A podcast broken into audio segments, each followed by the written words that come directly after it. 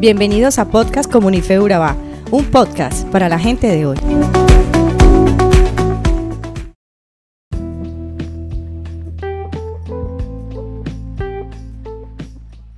Hola amigos, en el capítulo de hoy, Hebreos 12, de los versos del 1 al 11, encontramos dos temas demasiado importantes donde Dios, con su infinito amor y sabiduría, nos lleva a poner nuestra mirada en Jesús y a soportar su corrección. Ambas cosas nos enseñan a ser perseverantes y humildes para ser edificados por la guía y la voluntad de Dios.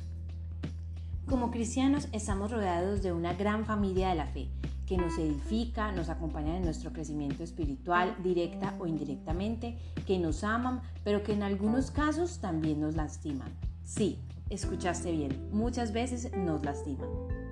Siempre he pensado que Dios en su sabiduría y amor no dejó que ningún detalle de la vida cotidiana de un cristiano se escapara de su palabra y nos dejó instrucciones claras para saber qué hacer en cada caso. Es por eso que Él nos reta que a pesar de que esas acciones se cometan incluso entre creyentes, debemos tener la mirada puesta en Jesús, de la misma manera que Jesús puso su mirada en la meta, que era salvarnos por su gran amor y por supuesto luego de esto estar en la gloria de Dios y disfrutar del gozo que tendría después al lado de su Padre. Pero antes de que esto sucediera tuvo que soportar traición, murmuración y hostilidad de parte de pecadores y aún de parte de sus seguidores, que lo abandonaron en un momento tan difícil como lo era llevar la cruz y morir en ella, sin importar la vergüenza que esto representaba. No sé tú, pero para mí es una meta clara Voy a la iglesia y soy parte de ella, no buscando perfección en las personas que la conforman. Tenemos un ejemplo vivo de un Cristo que perdonó a Judas por su traición, tuvo compasión y amó a Pedro aun cuando lo negó, perdonó a Tomás por su incredulidad y lo llevó a la fe.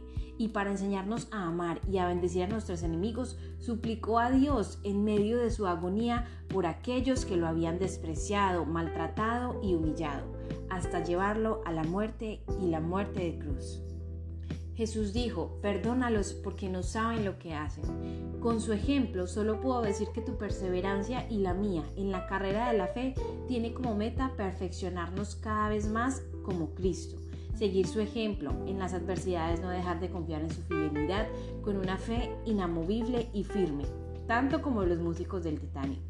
Amar a aquel que se sacrificó por mí, perdonó mis pecados para que tuviera una relación directa con mi Padre y de esa manera tener una vida llena de paz y gozo.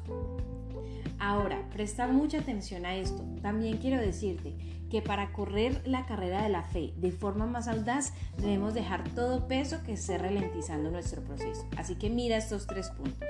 Una forma de ser más audaz es primero eligiendo amistades que también estén comprometidos con la carrera.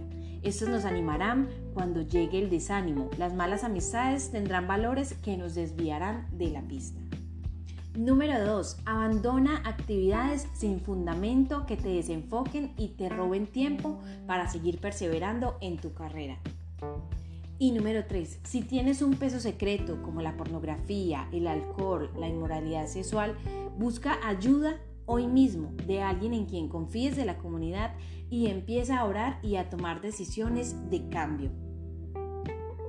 La vida cristiana demanda trabajo arduo, requiere que abandonemos todo peso que ponga en peligro nuestra relación con Dios, así que debemos luchar con perseverancia y puesta la mirada en Jesús, que nos muestra qué hacer en cada situación de nuestra vida cotidiana, solo que debemos buscar los recursos en la palabra de Dios para saber cómo obrar. Por otro lado, sé que te identificarás conmigo, quien cuando estaba muy joven o muy niño repudiaba la corrección de los padres que nos parecían injustas y exageradas, pero que hoy en nuestra madurez reconocemos que fue lo mejor que pudieron hacer para formar en, en nosotros un carácter y personas de bien para la sociedad.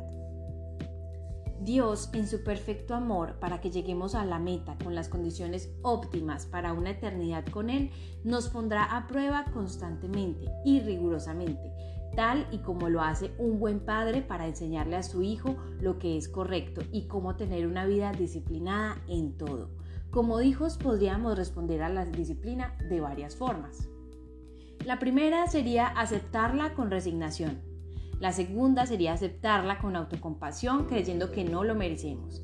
Y la tercera, resentirnos o enojarnos con Dios diciendo, ¿por qué a mí? O la cuarta, aprovecharla como un tiempo de fortalecimiento y buscar la presencia de Dios y saber cuál es el plan para mí. Recibirla con gratitud sabiendo que Dios me corrige porque me ama y quiere lo mejor para mí. Dios no solo es un Padre que nos disciplina, sino también un instructor riguroso que prueba nuestros límites y demanda que vivamos una vida disciplinada y rendidos a su voluntad. Así también podremos ayudar a quienes están débiles y tienen dificultades y llegaremos a ser lo que Dios espera que seamos. Gracias por compartir con nosotros en este podcast devocional.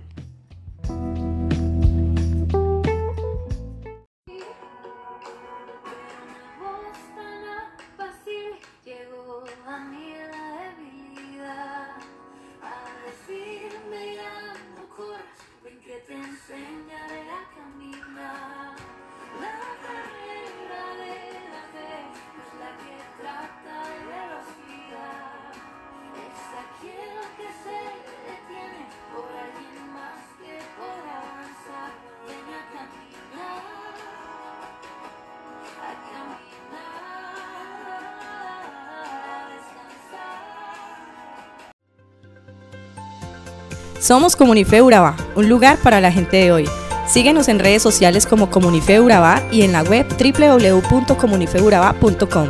Allí encontrarás todo un contenido digital reservado de parte de Dios para ti. Nuestras reuniones miércoles 7 y 30 pm, toda una experiencia de oración y domingos 9 y 30 am destacamos la importancia de Dios en nuestra vida al compartir en familia. Te esperamos.